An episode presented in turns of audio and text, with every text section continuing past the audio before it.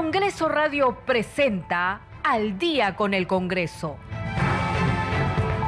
Una síntesis informativa del trabajo legislativo, de representación y de fiscalización del Parlamento Nacional. Una producción de la Oficina de Comunicaciones del Congreso de la República.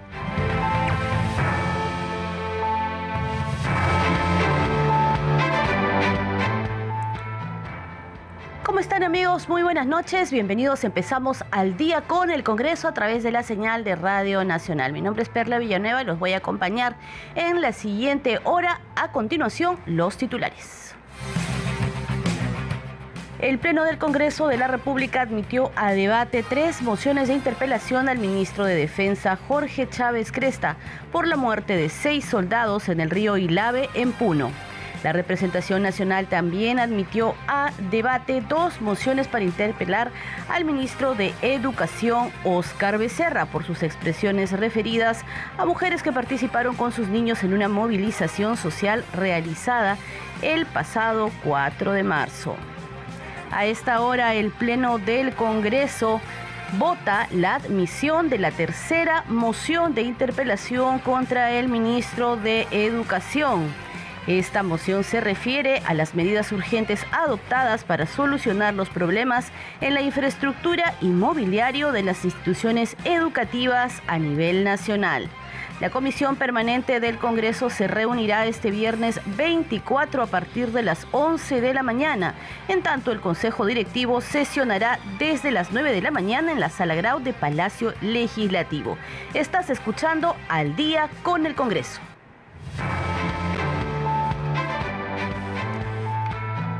Muy bien, de inmediato vamos a irnos en vivo a la sesión del Pleno del Congreso porque se está votando la admisión de la tercera moción de interpelación al ministro de Educación, Oscar Becerra. 51 votos.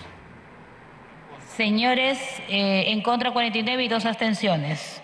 Señores, ha sido admitido la moción de interpelación. Siguiente tema, señor relator.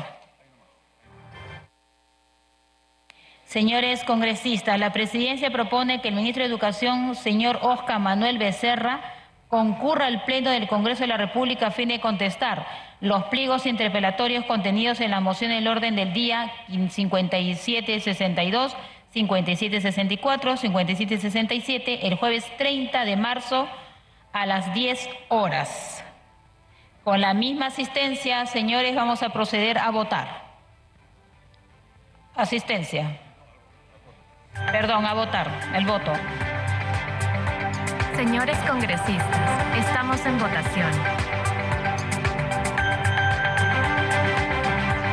Eso viene después, estamos votando ahorita. Estamos votando, señores parlamentarios, la fecha en que va a concurrir el ministro a propuesta de la mesa. Señores congresistas, estamos en votación. Estamos votando la fecha en que va a concurrir el ministro de Educación eh, a propuesta de la mesa, que será el día jueves 30 de marzo a las 10 de la mañana.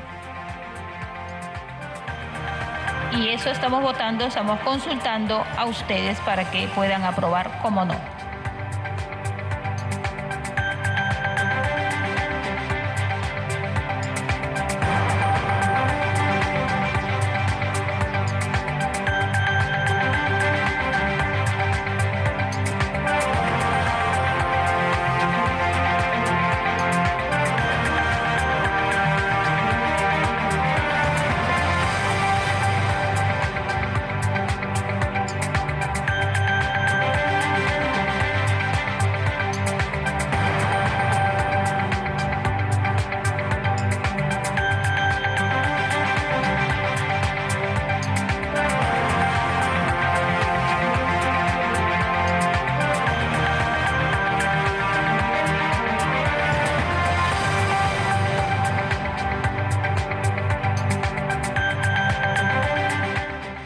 Señalado entonces la primera vicepresidenta del Parlamento Nacional, Marta Moyanos, está en este momento consultando en votación la fecha en que el ministro de Educación, Óscar Becerra, va a concurrir al Pleno de la Representación Nacional para responder los tres pliegos interpelatorios que se han aprobado en la sesión plenaria de hoy. Escuchemos. Votación cerrada.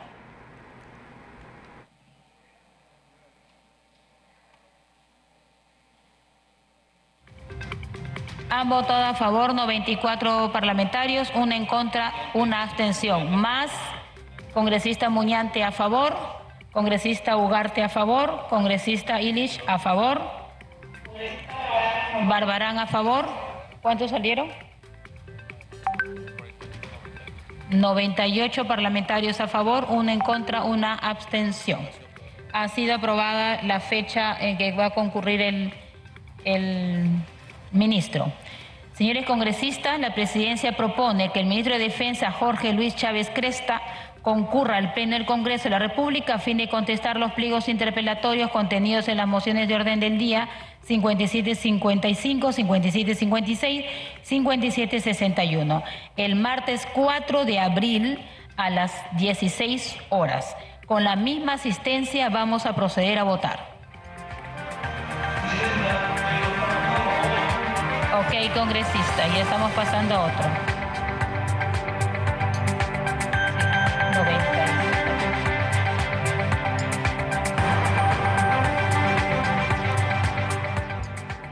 Se está consultando en este momento a la representación nacional el día en que el ministro de Defensa Jorge Luis Chávez Cresta concurra ante el Pleno del Congreso.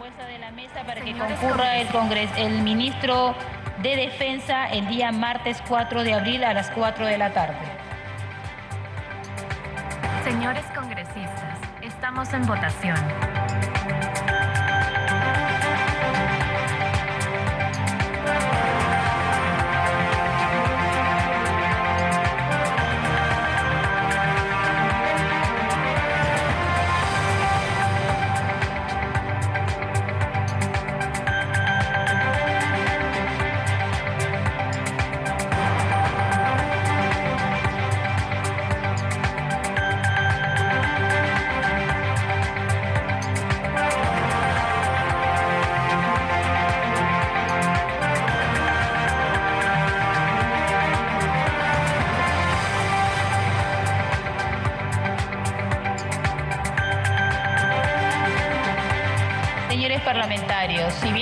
Cierto se va a interpelar, siempre se coordina con la persona a quien se va a interpelar y esa es la fecha en que puede estar el ministro. Y está dentro de los plazos. Por eso la presidencia propone esa fecha.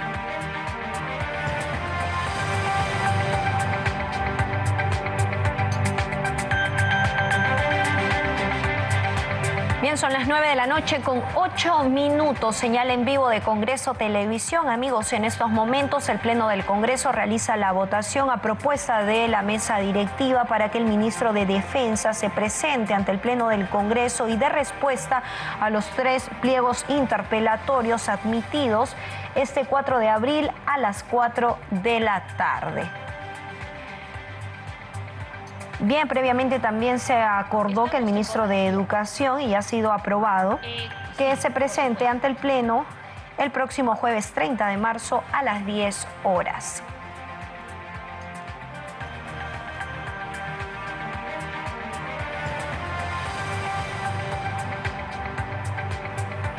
Vamos a cerrar la votación.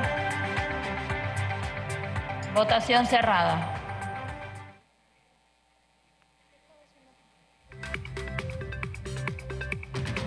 Han votado a favor 85 parlamentarios, 9 en contra, 0 abstenciones. Más el voto de la congresista Ugarte, a favor 86, congresista Ilish 87, congresista Portero 88, congresista Sánchez 89, congresista Echaíz 90, congresista Cabero 91, Barbarán 92. Muy bien, han votado a favor 92 congresistas, 9 en contra, 0 abstenciones. Ha sido aprobada la propuesta de la presidencia más el voto de la congresista Alcarraz. Relator, siguiente tema, pero antes me ha pedido la palabra dos parlamentarios, el congresista Cueto y el congresista Quiabra. Congresista Quiabra y luego congresista Cueto. Gracias, gracias presidente. Yo lo que quiero señalar que un pliego de interpelatorio es por los sucesos del 5 de marzo. Al 4 de abril es un mes. Segundo, si la persona que va a venir es la que determina la fecha, va a poder decir que viene en agosto. Yo creo que hay que tener un poco de criterio para cuando se va a interpelar a un ministro. Gracias.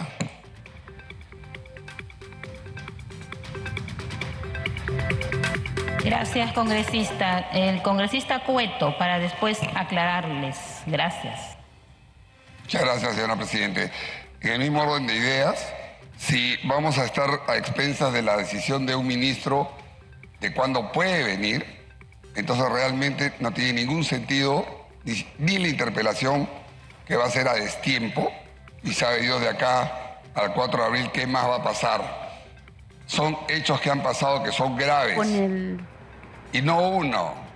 Tres bancadas han pedido la interpelación del señor ministro. Muy bien, vamos a continuar con el desarrollo de la información. Hemos escuchado entonces que en el Pleno de la Representación Nacional se han aprobado las fechas en que los dos titulares, el ministro de Educación Óscar Becerra y el ministro de Defensa Jorge Luis Chávez Cresta, deben concurrir al Pleno del Congreso para responder a los pliegos interpelatorios que cada uno de ellos tiene. En el caso del primero son tres, en el caso del eh, segundo ministro también son tres. Hace instantes se ha aprobado la tercera moción o la admisión a debate esta tercera moción para cada uno de ellos. Entonces, el jueves 30 de marzo a las 10 de la mañana debe concurrir el ministro de Educación, Óscar Becerra, y en el caso del ministro de Defensa, Jorge Luis Chávez Cresta, será el martes 4 de abril a las 4 de la tarde. Vamos a continuar con más información, 9 de la noche con 12 minutos en al día con el Congreso. Bueno, hoy ha sido una jornada de sesión plenaria y lo primero que se vio entre otros temas de interés nacional fue la aprobación de la admisión a debate de tres mociones de interpelación al ministro de Defensa Jorge Luis Chávez Cresta para que responda un total de 54 preguntas referidas al fallecimiento de seis soldados que se ahogaron en río Ilave en Puno, los soldados internados por hipotermia y los cinco pobladores heridos en esa región del país. La primera moción que fue admitida con 107 votos a favor, cuatro en contra y dos abstenciones fue la sustentada por el congresista Jorge Montoya Manrique en representación de su bancada y también de otras que se adhirieron a esta moción. Escuchemos. Dado los últimos y graves acontecimientos que se vienen produciendo en el país, se hace necesaria la concurrencia del ministro de Defensa, general de brigada en situación de retiro, Jorge Luis Chávez Cresta, para que informe al Pleno del Congreso de la República sobre los avances del restablecimiento del orden público.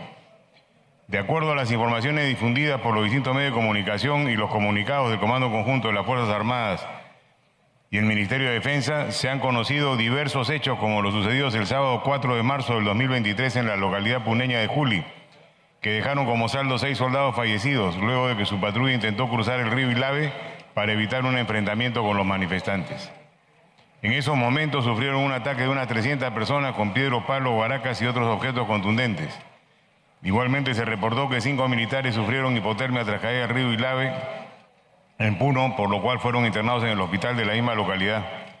Ese mismo día, vándalos realizaron mayores destrozos en la propiedad pública. No solo quemaron la sede de la comisaría de Julio en Puno, sino también el local del Poder Judicial, la vía militar de esa localidad, vehículos policiales y militares. Ante estos últimos ataques de la turba en Juli, en el país tenemos 60 muertos y más de 1.200 heridos producto de los actos vandálicos desplegados en 27 provincias, lo que equivale al 13.8 del territorio nacional, según la Defensoría del Pueblo. Es necesario que la representación nacional sea informada sobre la capacidad de respuesta de las Fuerzas Armadas en el restablecimiento del orden público y si en ese sentido existe o no alguna orden de la Presidencia de la República o del Presidente del Consejo de Ministros para aumentar o disminuir la efectividad de las fuerzas del orden en el combate a la violencia social, pero también a todas luces subversivas y con apoyo al narcotráfico. Este accionar terrorista y subversivo ha ocasionado una serie de muertos en la Policía Nacional del Perú, como por ejemplo siete efectivos asesinados en una sangrienta y cobarde emboscada que se produjo el 11 de febrero del presente año en la comunidad nativa, distrito de Vizcatán, del N, provincia de Satipo, en la región Junín. Asimismo, constituye de la mayor importancia que la representación nacional sea informada y el, el presidente Castillo y su ministro del Interior y Defensa que hayan tenido información sensible e inteligencia relacionada con la cantidad de personal y equipamiento desplegados en la zona con presencia narcoterrorista y qué clase de información les ha sido revelada en cantidad y calidad. También se hace necesario que el Congreso de la República sea informado sobre la modalidad de terrorismo y su forma de actuación, así como cuáles son, cuáles son las zonas en las que constituyen un peligro real y si existen vinculaciones con las protestas políticas que han tenido y tienen lugar en distintas partes del país. Igualmente resulta imprescindible conocer y evaluar la efectividad del planteamiento táctico estratégico, la eficacia en la toma de decisiones en las zonas convulsionadas y los resultados que se han obtenido desde que el gobierno decretó el estado de emergencia. En este sentido, solicitamos el apoyo de la representación nacional para la interpelación del ministro de Defensa y que se constituya ante el Parlamento Nacional para rendir las necesarias explicaciones conforme al pliego de preguntas correspondiente. Han votado a favor 107 congresistas a favor, 4 en contra, 2 abstenciones. En consecuencia, ha sido admitida la moción de interpelación. Bien, la segunda moción contra el ministro de Defensa obtuvo 104 votos a favor, 4 en contra y una abstención. Fue sustentada por la parlamentaria Patricia Juárez Gallegos en nombre de su bancada y de algunos integrantes de Alianza para el Progreso y eh, Somos Perú. Vamos a escuchar a la parlamentaria. Como es de público conocimiento, el pasado 5 de marzo del año en curso, seis soldados fallecieron ahogados y tres permanecen internados con hipotermia tras pretender cruzar el río Ilave hacia Juli, en la provincia de Chucuito, en Puno. Los seis miembros de las Fuerzas Armadas fallecidos son los cabos Alex Quispe, Franz Canazas, Elvis Pari, Elías Lupaca y los soldados Percy Castillo y Carlos Quispe cuando al ser víctimas de un ataque por parte de alrededor de 500 pobladores, según fuentes periodísticas, con piedras, palos y objetos contundentes, su patrulla intentó cruzar el río Ilave para evitar un enfrentamiento y salvaguardar su integridad ante la desproporcionalidad en número y armas. Considerando que las Fuerzas Armadas, en adición a la Policía Nacional, vienen desplegando acciones en aras del restablecimiento del orden público, se hace necesario contar por parte del titular del sector, conocer de parte del titular del sector cuáles han sido los lineamientos brindados por el jefe supremo de las Fuerzas Armadas con la finalidad de lograr el restablecimiento del orden público en el país derivado de las protestas sociales que el Tribunal Constitucional en su fundamento 27 de la sentencia 2345-2003 ha expresado que nuestra constitución política ha determinado que la defensa de la persona humana y el respeto a su dignidad son el fin supremo de la sociedad y del Estado. La persona está consagrada como un valor superior y el Estado está obligada a protegerla que las circunstancias de cómo habrían ocurrido los hechos no han sido esclarecidos por el Ministerio de Defensa. Aunado a esto, el lamentable suceso ha puesto en evidencia la falta de preparación y entrenamiento militar de los soldados, pues ha trascendido que muchos de ellos no sabían nadar, lo cual debe ser un entrenamiento básico en la preparación y entrenamiento militar por el propio ejercicio de sus actividades. En consecuencia, señor presidente, corresponde hacer efectiva la responsabilidad política del gobierno, por lo que a través de esta moción de interpelación se demanda la presencia en el Parlamento del ministro de Defensa para que explique y dé cuenta de los acontecimientos descritos precedentemente por tratarse de hechos que conciertan la preocupación y atención pública y por tratarse evidentemente de la pérdida de vidas de nuestros valerosos soldados. Y vamos a escuchar a continuación al parlamentario Flavio Cruz Mamani, quien fue el encargado de sustentar esta tercera moción de interpelación contra el ministro de Defensa. Esta interpelación consta de 26 preguntas y está referida a conocer cómo ocurrieron los hechos que tuvieron como consecuencia eh, los pobladores heridos uno de ellos con proyectil, además sobre, por supuesto, la muerte de los seis soldados ahogados en el río Ilave en Puno. La actuación de las Fuerzas Armadas durante los estados de excepción debe efectuarse con salvaguarda de la vida e integridad de los ciudadanos y de los efectivos de las Fuerzas Armadas, siendo obligación de quienes toman decisiones e impartan órdenes contar con planes alternativos que cautelan la vida de las personas. La vida como bien jurídico superior. El día 4 de, 4 de marzo último, personal militar de las Fuerzas Armadas habrían efectuado disparos contra la población civil de la zona de Julipuno, en la que trajo como consecuencia cinco heridos, uno de ellos con proyectil de bala, conforme al comunicado oficial número 1 de la Red de Salud de Chucuito, de fecha 4 de marzo del 2023.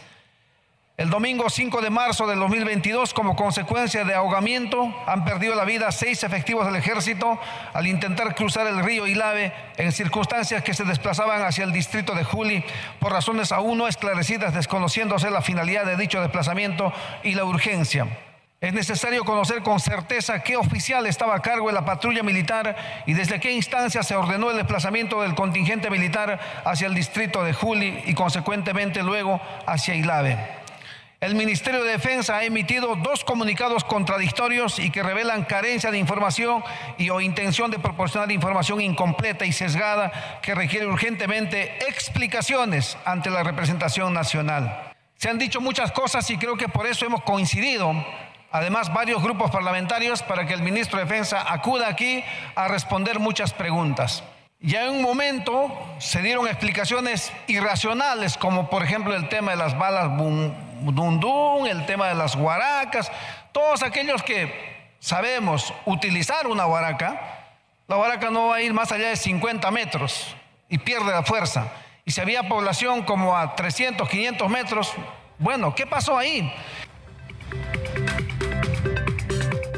Seguimos con más información en Al día con el Congreso. Y en la sesión del Pleno de la Representación Nacional esta mañana se admitió a debate dos mociones para interpelar al ministro de Educación Óscar Becerra por sus expresiones referidas a madres que marchan con sus hijos. Durante el debate, legisladores de las distintas bancadas se opusieron a dicho documento sustentado por la parlamentaria de Cambio Democrático Juntos por el Perú, Sigrid Bazán. Vamos a escuchar parte del debate en el que, por supuesto, intervino la parlamentaria Sigrid Bazán, sustentando, argumentando este pedido. Luego vamos a escuchar al parlamentario eh, Alejandro Cabero, luego al parlamentario Jorge Montoya y finalmente al parlamentario Alfredo Azurín. La primera moción obtuvo 45 votos a favor, 69 en contra y dos abstenciones. El pliego interpelatorio consta de seis preguntas, todas referidas a las expresiones que diera el ministro de Educación, Óscar Becerra Tresierra, contra la mujer Aymara en una movilización social realizada el pasado 4 de marzo. El ministro dijo, abro comillas, yo creo que tal vez en la extrema necesidad que se encuentran algunas mujeres llegan a alquilar a sus hijos como para que sean llevados a esto. Cierro comillas. Abro comillas, otra frase. Seguro sus hijos son alquilados. Cierro comillas. Abro comillas. Tercera frase. Ni siquiera los animales exponen a sus hijos. Cierro comillas. Estas tres frases, señor presidente, fueron propaladas por un ministro que luego intentó desviar el tenor de sus comentarios, emitiendo unas disculpas, entre comillas también oficiales, señalando que se malinterpretaron sus declaraciones con la intención de dividir a los peruanos sin que en realidad reconozca su error. También fue admitida la segunda moción planteada por los parlamentarios de la bancada Perú Libre. El pliego interpelatorio consta de 13 preguntas. El pedido obtuvo 52 votos a favor, 65 en contra y 0 abstenciones. El legislador Flavio Cruz Mamani, quien sustentó la moción, manifestó que el ministro de Educación tendrá la oportunidad de ratificar sus disculpas ante el país. Obviamente sus declaraciones fueron también violentas contra todos los peruanos, contra la mujer andina sobre todo. Y es que estamos sorprendidos por su ignorancia del ministro. Nadie lo puede saber todo, es verdad. Pero como tal, debió cuidar sus expresiones. Previamente, la representación nacional dio cuenta de la moción de orden 5767 que propone interpelar al ministro de Educación a fin de que responda un pliego interpelatorio de 23 interrogantes. Ahí teníamos entonces el resumen de la jornada de hoy de la sesión plenaria. Vamos a ir a una breve pausa, pero a las 9 de la noche con 25 minutos ya regresamos con más noticias del Parlamento Nacional en Al día con el Congreso.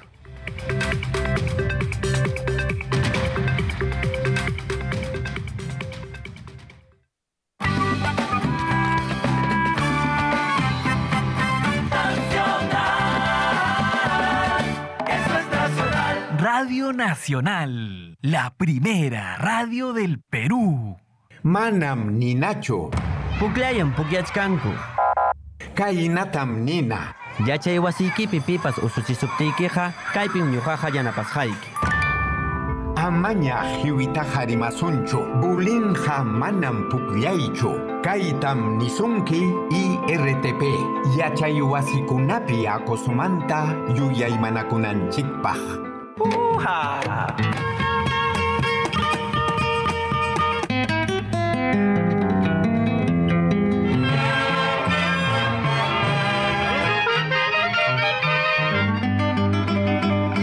La música es un camino directo al interior del alma de nuestros pueblos.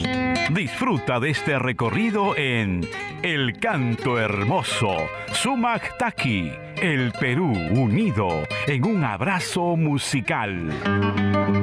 El Canto Hermoso con Leo Casas, también sábados y domingos por la tarde a las 2 en Nacional. En Tapuc, tierra de los compadres, escucha Nacional 104.5 FM. En Mentalízate Perú, conversamos sobre el acoso escolar o bullying. Cambios repentinos. Es, es importante estar atento a los cambios repentinos que muestran nuestros hijos porque puede ser una señal, una alarma de que algo está pasando, que pueden estar pasando por un acoso escolar. Mentalízate Perú, un espacio para sentirse bien. Sábados y domingos a las 10 de la mañana por Radio Nacional. En Nacional siempre queremos ofrecerte más. Más información, más entretenimiento, más peruanidad. Y por eso existe Nacional Digital, nuestro espacio virtual. Explora la web, el canal de YouTube, la app y las redes sociales de Nacional. Y disfruta de contenido exclusivo cargado de cultura e identidad peruana. Imainayan. ¿Ves Francisca Pizarro Yupanqui? Mitos, cuentos y leyendas. Nacional Digital. Somos mucho, mucho más.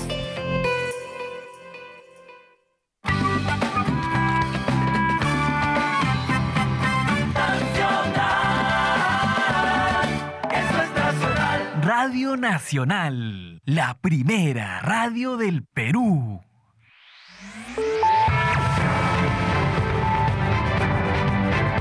Continuamos en Al día con el Congreso.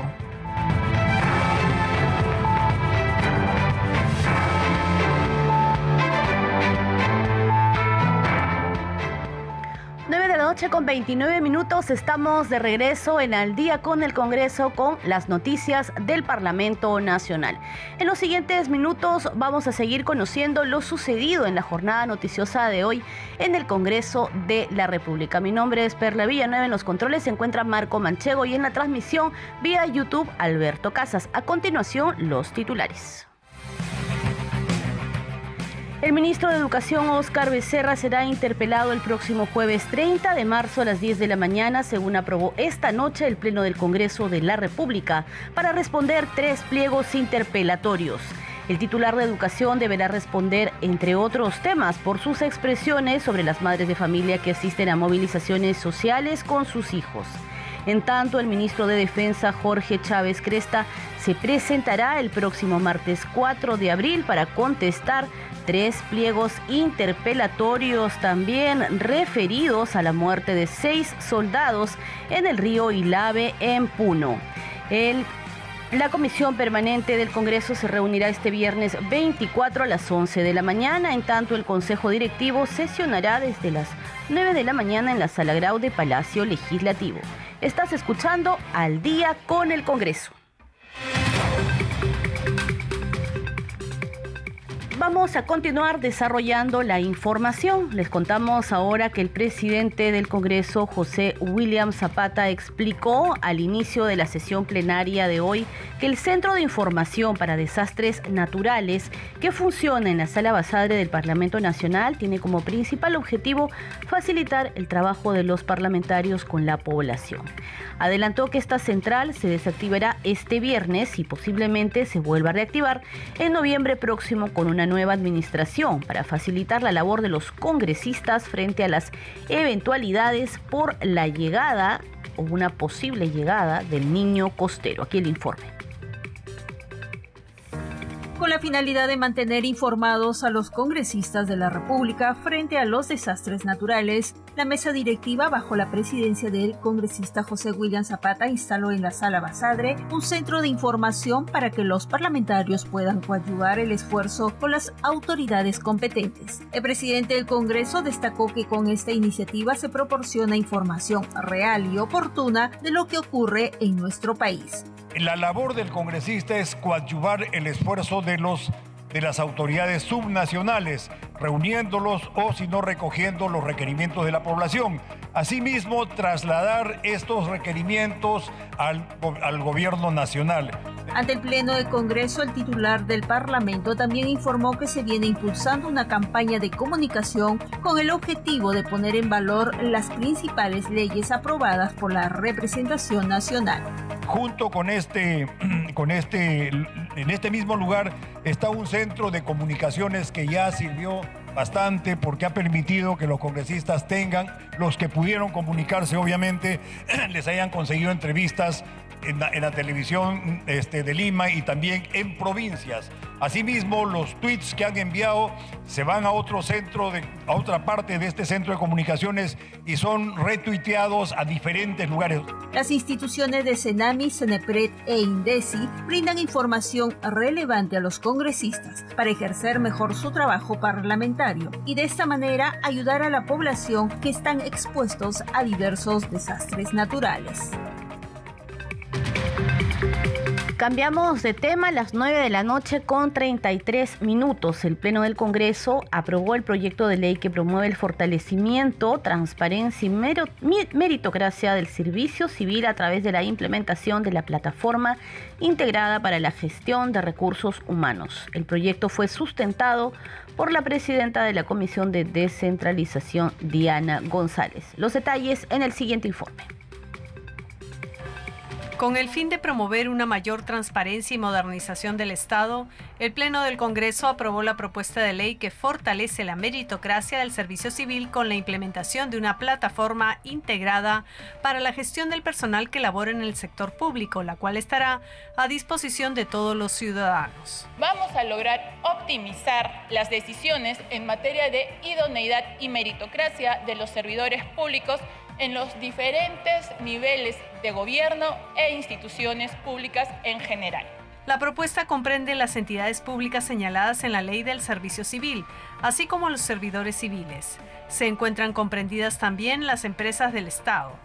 Además, se encarga a la Autoridad Nacional del Servicio Civil, Servir, como ente rector del Sistema Administrativo de Gestión de Recursos Humanos, el cual será financiado con sus propios recursos, el diseño y mantenimiento de la plataforma, así como la expedición de normas complementarias que regulen los principios orientadores, la articulación, contenido, funcionamiento y la implementación progresiva de la plataforma.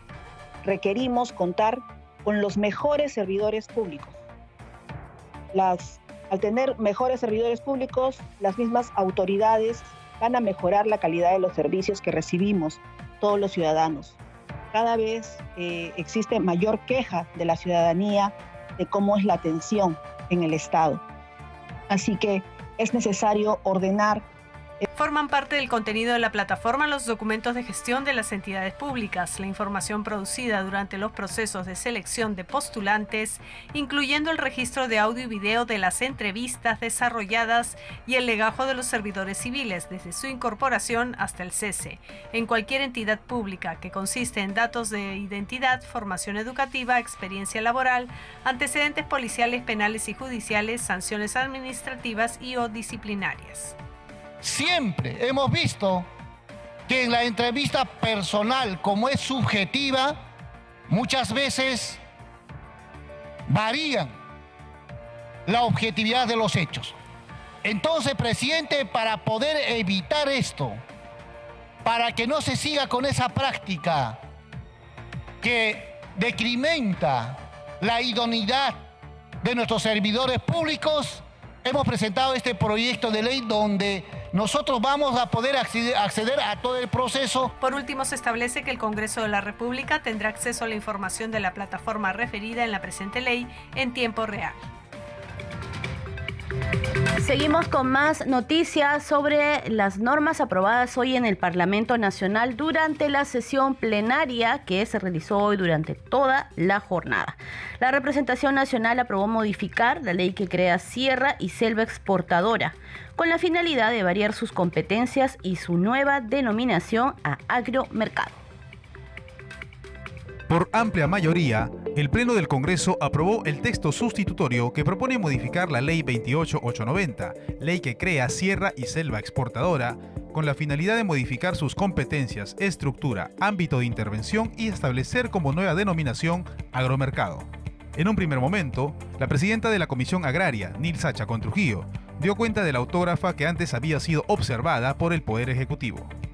No podemos dejar eh, no podemos dejar de mencionar que la presente propuesta incorpora un conjunto de disposiciones complementarias que van a contribuir a ampliar el alcance de las compras estatales a la agricultura familiar para que toda entidad pública que adquiera alimentos pueda comprar como mínimo el 30% a nuestros productores y productoras del país. Asimismo, se establecen disposiciones que permitan desarrollar normas promocionales que habiliten eh, certificaciones de inocuidad adecuadas para los pequeños y medianos productores agrarios. Todo ello en favor del acceso a mercados locales e internacionales. Tras ello, acogiendo las sugerencias del congresista Eduardo Castillo, la presidenta de la Comisión Agraria dio cuenta del texto sustitutorio que modifica la iniciativa legislativa. Disposiciones complementarias eh, finales. Cuarta, Provisión de productos agrarios, semillas, fertilizantes y otros vinculados. Excepcionalmente, ante una eventual situación de emergencia o desabastecimiento inminente de productos agrarios, semillas, fertilizantes y otros vinculados, se autoriza al Ministerio de Desarrollo Agrario y Riego, MIDAGRI, para brindar el servicio de transporte o su financiamiento, el flete en favor de los productores de la agricultura familiar mediante los programas o proyectos especiales del sector. Finalmente, la propuesta fue aprobada con 105 votos y exonerada de segunda votación con 93 adhesiones de la representación nacional. La representación nacional también aprobó por insistencia el proyecto de ley que propone promover el registro de signos distintivos, estableciendo la reducción del derecho de tramitación para la micro y pequeña empresa. El presidente de la Comisión de Defensa del Consumidor, Elías Varas Meléndez, sostuvo que la autógrafa reduce el 25% del valor de derecho de tramitación de registro de marca de productos y servicios de certificación nombre comercial contemplado en el TUPA del Indecopi. La autógrafa de ley tiene como objeto promover el registro de signos distintivos ante el INDECOPI, reduciendo el valor del derecho de tramitación de la solicitud correspondiente para la micro y pequeña empresa, MIPE, que cuente con el RUC activo y ávido y eh, con el certificado de inscripción o de reinscripción vigente en el registro de la micro y pequeña empresa REMIPE. Actualmente, el registro de marcas de productos, servicios, colectivas y de certificación, nombre comercial y lema comercial tiene un costo de 534.99 soles. Asimismo, el costo por cada clase adicional es de 533.30. La autógrafa reduce el 25% del valor del derecho de tramitación de los procedimientos de registro de marcas, de productos, servicios y de certificación, nombre comercial y lema comercial contemplado en el texto único de procedimientos administrativos, el TUPA. Del INDECOPI para las solicitudes de registro de marcas, de productos, servicios de certificación, nombres comerciales, lemas comerciales presentadas por la micro y pequeña empresa, las MIPES. La autógrafa tiene dos disposiciones complementarias finales. La primera, referida a la adecuación del texto único de procedimientos administrativos TUPA del INDECOPI, aprobado por Decreto Supremo 085-2010-PCM, señalando que la falta de adecuación no limita la aplicación plena de la presente ley a las solicitudes presentadas desde el día siguiente de su entrada en vigor.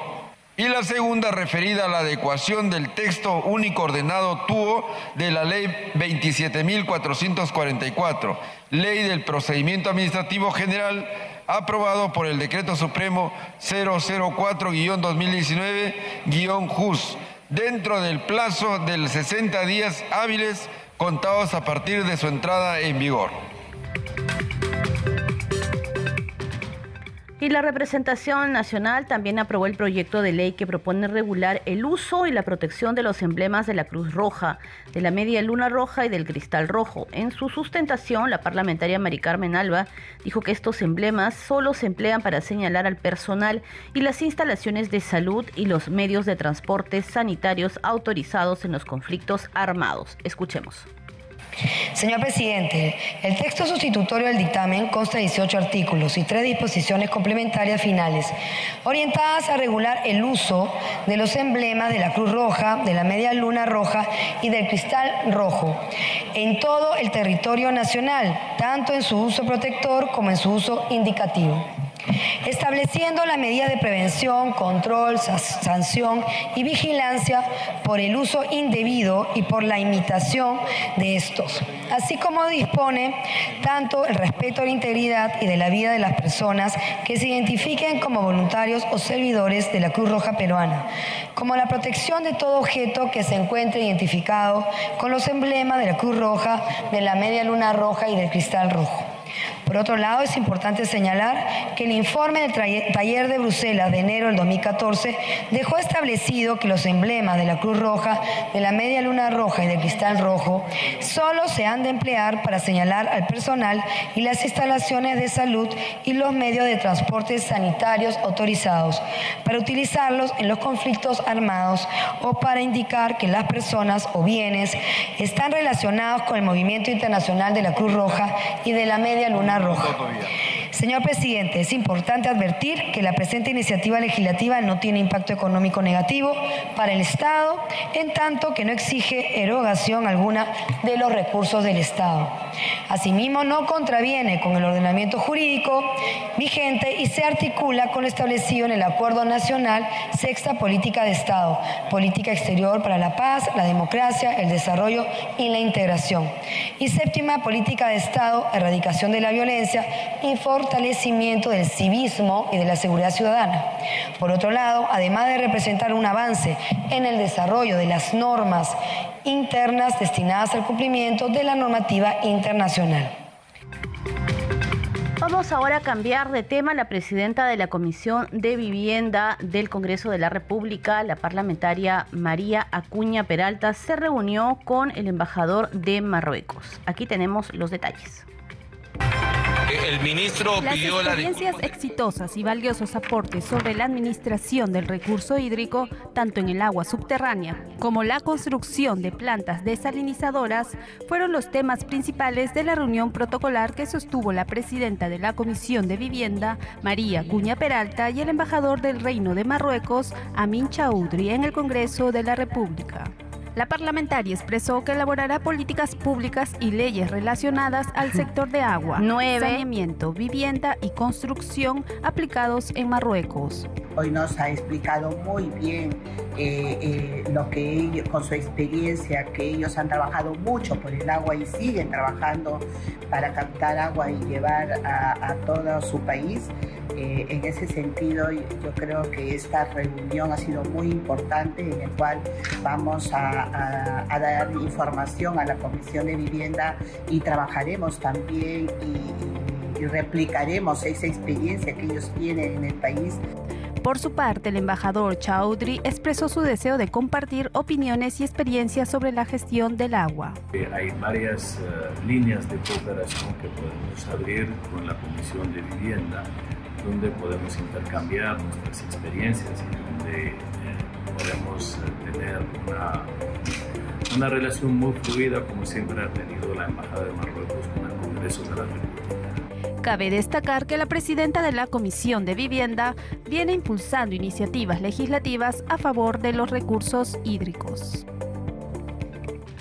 Seguimos con más información. Vamos ahora con noticias de la parlamentaria Gladys Echaíz. La congresista declaró a la prensa acerca del allanamiento a la vivienda del expresidente del Consejo de Ministros, Aníbal Torres, por parte de la Fiscalía en el marco de la investigación del golpe de Estado del expresidente Pedro Castillo. La legisladora pidió confiar en el trabajo de las autoridades y en el mensaje que se da a quienes pretenden quebrar el orden constitucional, según dijo. Aníbal Torres, yo le decía, es una pieza fundamental en todo esto. Se diría como que es parte de los ideólogos. Lo hemos visto en el curso eh, todo este tiempo desde que se inició como eh, miembro del Consejo de Ministros, avanzar en estas asambleas populares, en estos grupos que creo que es el gestor de las mismas, de acercarse a la población para ir sembrando esta semilla de división, de odio, de separatismo entre los propios peruanos. Tanto que ahora estamos cosechando el fruto de su trabajo. Él es una pieza fundamental en todo esto, pues a mí me parece que se han demorado un poquito en... ¿Podría ser una pieza, digamos, en una eventual campaña presidencial como él lo anuncia? Bueno, todos tienen aspiraciones, ¿no? Eh, ya eso depende del pueblo, que creo que ya ha visto y ha vivido lo que se vendría en el supuesto de que se haga posible una campaña o una postulación de esta naturaleza. Así es que Solamente hay que confiar en que hagan un buen trabajo los señores fiscales para que nos devuelvan un poco la tranquilidad, un poco la paz y se lance el mensaje a la nación de lo que pasa cuando nos salimos del marco de la ley. Y el congresista de Renovación Popular y tercer vicepresidente del Congreso, Alejandro Muñante, afirmó que su bancada no apoyó la moción de interpelación al ministro de Educación Oscar Becerra por sus declaraciones sobre las mujeres que marchan con sus hijos debido a que sus disculpas ofrecidas solucionaron los cuestionamientos, según dijo. El ministro pidió las disculpas del caso, fueron, él mismo reconoció unas palabras desafortunadas, pidió las disculpas del caso y nosotros hemos dado por superado el hecho. No estamos hablando de una gestión corrupta, no estamos hablando de un despilfarro de, dinero, no estamos hablando de contrataciones irregulares, estamos hablando de una expresión que si bien es cierto en, lo, medular, en lo básico, todos estamos de acuerdo, solo que eh, utilizó términos que tal vez pueden ser hirientes hacia un sector de la población, pero repito una vez más, él pidió las disculpas del caso y no por eso pues se tiene que venir a interpelar a un ministro. No meritaría. No, para nosotros no merita. Muy bien, vamos a regresar con noticias de la sesión plenaria, porque luego de un intenso debate el Pleno del Congreso no aprobó el dictamen de insistencia de los proyectos de ley que proponen modificar la ley forestal y de fauna silvestre y aprueba disposiciones complementarias orientadas a promover la zonificación forestal. Se trataba de una autógrafa observada por el Poder Ejecutivo. La presidenta de la Comisión Agraria, Nilsa Chacón, aclaró algunos aspectos de la iniciativa que habían sido cuestionados. Escuchemos. Se dice que esta modificación va a dar inicio a una deforestación masiva. Eso es falso. La norma solo es aplicable para terrenos que ya tienen cobertura forestal y no se aplica para bosques en pie o ampliación de frontera agrícola. La única disposición complementaria final solo se aplica para predios que tengan derechos de propiedad otorgados por, una, por un ente competente del Estado y no se aplica para ampliación de frontera agrícola. Por lo tanto, no cabe la posibilidad de que los propietarios de los predios puedan usar este artículo para justificar una futura deforestación. La modificación de la ley permitirá que las personas y empresas van a tener el campo libre para talar los árboles. Este es otro mensaje que están propagando. Esto también es falso. La modificación de la ley forestal no generaría impactos negativos en el bosque, porque la norma apunta a legislar sobre actividades agrarias que ya se encuentran en operaciones y donde no existe cobertura boscosa. Caso contrario, el costo económico y social sería muy alto para la agricultura de la Amazonía por el capital productivo que se perdería y se calcula superar los 4.825 millones de soles anuales por los 70 cultivos más importantes del país. Otra de los, de los mensajes erróneos es la modificación. La modificación legalizaría el cambio de uso no autorizado con fines agropecuarios de tierras y dejará impune los delitos de tráfico de tierras. Eso, señor presidente, es falso. El suelo que está siendo utilizado por la agricultura hoy es decir, donde ya no hay cobertura forestal actual de facto, ya ha cambiado el uso del suelo. No afianzar a los agricultores a sus predios podría generar menores inversiones en prácticas agronómicas adecuadas que a su vez no les permitan la instalación de cultivos permanentes de alta productividad, la cual sería la única manera de frenar efectivamente la presión por más tierras para el agro. Asimismo, el texto aprobado por la Comisión señala claramente que no existe, no exime de las responsabilidades administrativas, civiles o penales de los funcionarios públicos, personas naturales o jurídicas que hayan incurrido en delitos de tráfico de tierra.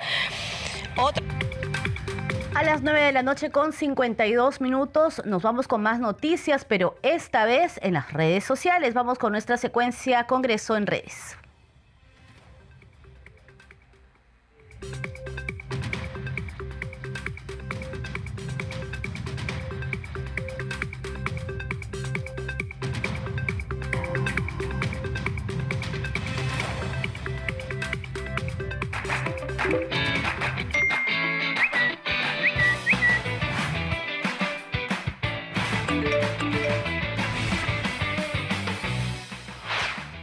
Bienvenidos nuevamente a Congreso en Redes, espacio donde vamos a conocer algunas publicaciones de los congresistas en sus redes sociales.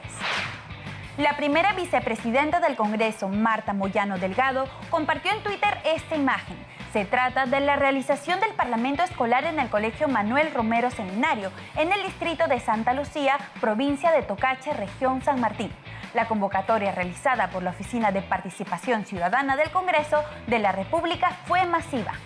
La congresista Elizabeth Taipe Coronado informó a través de su cuenta de Twitter que el miércoles 22 del presente se reunió con el presidente del Poder Judicial de Apurímac, el doctor Erwin Tairo, quien le trasladó la problemática de la falta de infraestructura en las sedes del Poder Judicial de Apurímac y la ausencia de legislación que permite ejecutar proyectos. Por ello, abordaron los alcances del proyecto de ley que autoriza a los gobiernos regionales y gobiernos locales para que ejecuten proyectos de inversión pública del Poder Judicial y del Ministerio Público. Y la congresista Magali Ruiz consideró a través de sus redes sociales que no hay mejor muestra de unión que el trabajo articulado y hoy más que nunca el Perú nos necesita unidos. Ella adelantó que junto al alcalde del distrito de Punta Negra, Eulogio Guaigua, realizarán la gestión para apoyar al distrito, ya que fue azotado por las inclemencias del ciclón Ya. Estas imágenes que muestran escuelas de Iñapari en Madre de Dios en pésimo estado fueron compartidas en Twitter por el congresista Eduardo Salguana Cavides. El parlamentario advierte que son 300 alumnos de secundaria sin aulas donde estudiar. Advierte además que las fronteras están abandonadas y que por ello hay un éxodo de estudiantes a Brasil. El legislador pide el apoyo del Ministerio de Educación y de los gremios empresariales privados. La congresista María Cuña compartió en Facebook esta fotografía. Corresponden a una reunión que sostuvo en el Palacio Legislativo con el embajador del Reino de Marruecos en Perú, el señor Amin Chaudel, con la finalidad de replicar experiencias exitosas del país africano relacionados al sector agua, vivienda y construcción. Hasta aquí Congreso en Redes. Amigos, recuerden que para mantenerse informados de las actividades parlamentarias pueden visitar nuestras cuentas oficiales en las redes sociales. En Twitter, Facebook, Instagram y TikTok nos encuentran como Congreso Perú.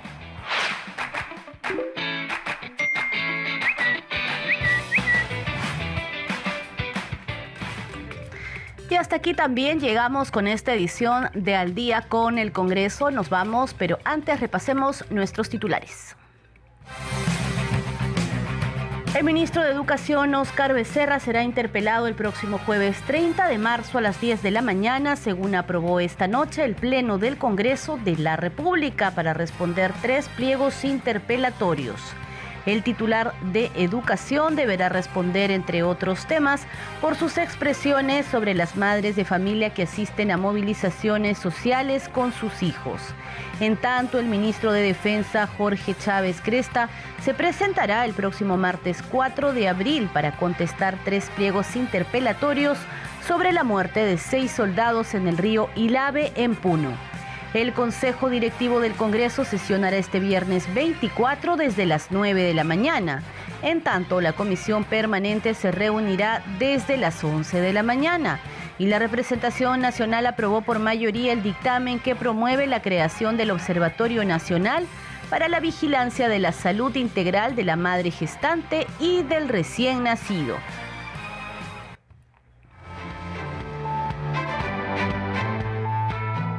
De parte de todo el equipo de Congreso Radio, muchas gracias por habernos acompañado en esta edición de Al día con el Congreso. Estuvieron en los controles Marco Manchego, en la transmisión vía YouTube Alberto Casas y en la conducción Perla Villanueva. Nos encontramos mañana con más noticias del Parlamento Nacional. Buenas noches.